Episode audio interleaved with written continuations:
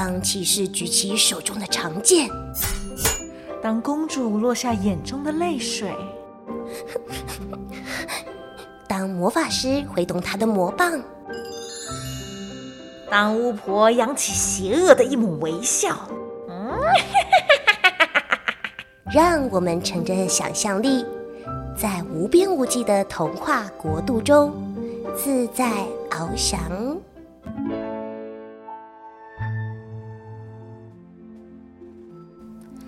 亲爱的小乖乖们，欢迎收听《来杯温牛奶》，我是星星妈咪。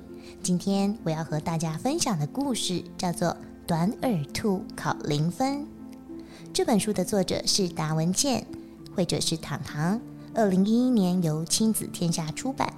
内容在说，短耳兔东东一考完数学就知道自己表现并不好，于是东东处心积虑的想要偷走考卷，并且想方设法的要把考卷藏在一个安全的地方。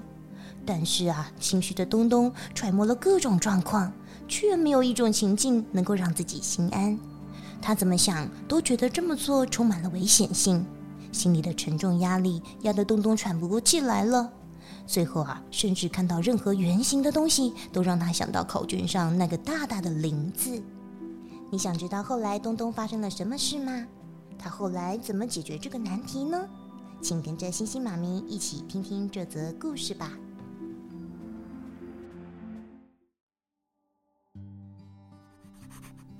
哦，嗯，七减三等于多少？死定了啦！星期一考完数学，东东就知道自己完蛋了，一颗心咚咚咚往下沉。怎么办啊？一定考零分！接下来几天，他好像坐在一颗炸弹上，只要看到长长的水管、粗粗的树干或大大的脚印，就吓得跳起来，哇！以为大象老师来发考卷了。嗯，是老师吗？啊，这个是老师吗？有一天，东东发现大象老师的脚踏车停在树下，这是老师的脚踏车。脚踏车篮子里有一个小袋子，袋子的一角露出一小截考卷，风呼噜呼噜的吹，考卷飞啊飞，好像在向他招手。东东忍不住走过去，伸出手，迅速的翻啊翻。在哪里？东东在哪里？东东在哪里？东东在哪里？东东翻了好久都没看到自己的考卷。我的考卷到底在哪里？他正想放弃时，“东东”两个字忽然出现在眼前。他立刻把考卷抽出来，没想到上面竟然有一个又红又大的零。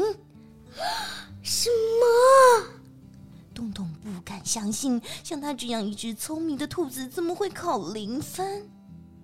这件事可不能让别人知道。他该怎么办才好呢？把考卷丢到垃圾桶里？不行，有些家伙最爱挖垃圾。丢进马桶里？不行，塞住马桶怎么办？把考卷吃掉算了。不行，吃坏肚子就糟了。东东把考卷带回家，一会儿藏在抽屉中，啊，藏这好了；一会儿塞在书包里，啊，藏那好了。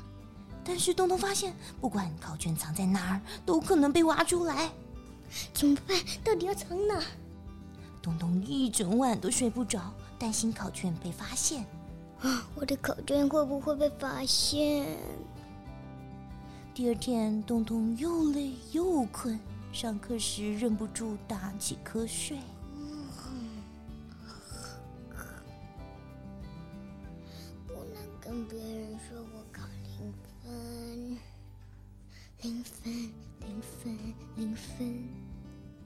下课时，大家都跑过去问东东：“哎，您刚刚打瞌睡时，为什么一直嚷着零分？”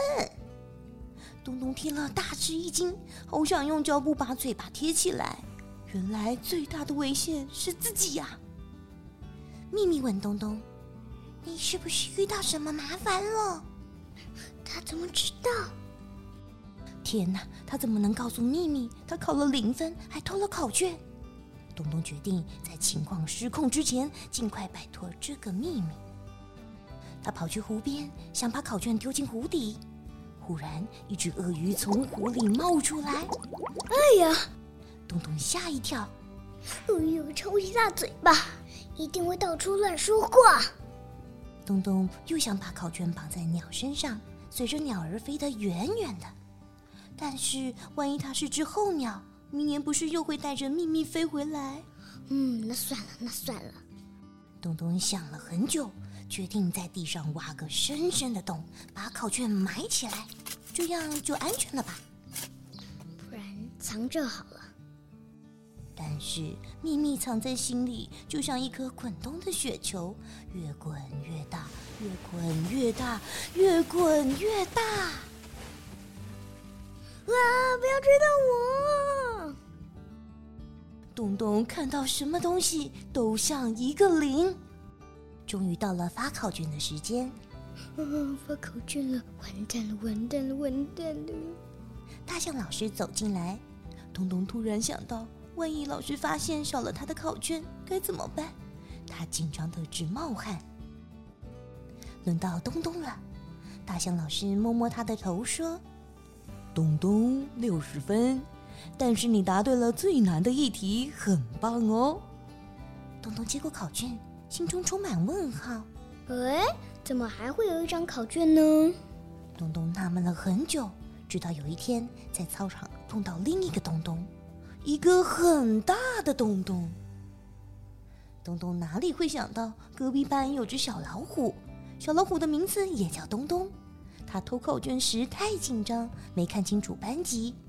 他这次真的完蛋了，万一被小老虎知道，我偷了小老虎的考卷，等于我知道了小老虎的秘密，等于我知道了小老虎不想告诉人的秘密，等于我知道小老虎想要消灭的秘密，死定了啦！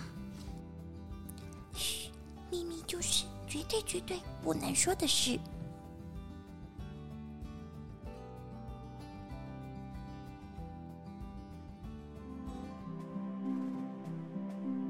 小乖乖们，你认识自己的情绪吗？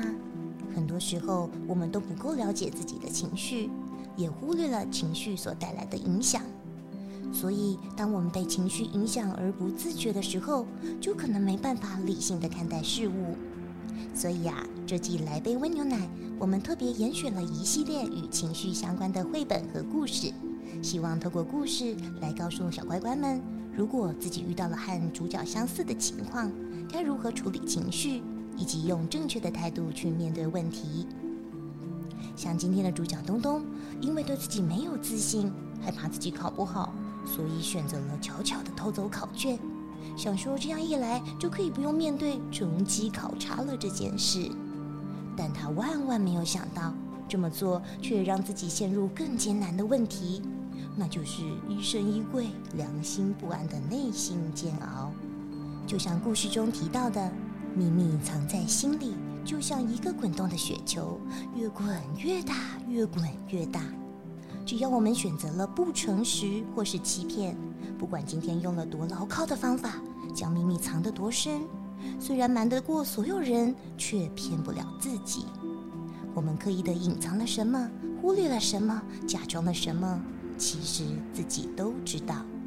反过来思考，如果今天故事中的东东选择了勇敢的面对自己的不完美和困境，虽然伴随而来的可能是师长的责问。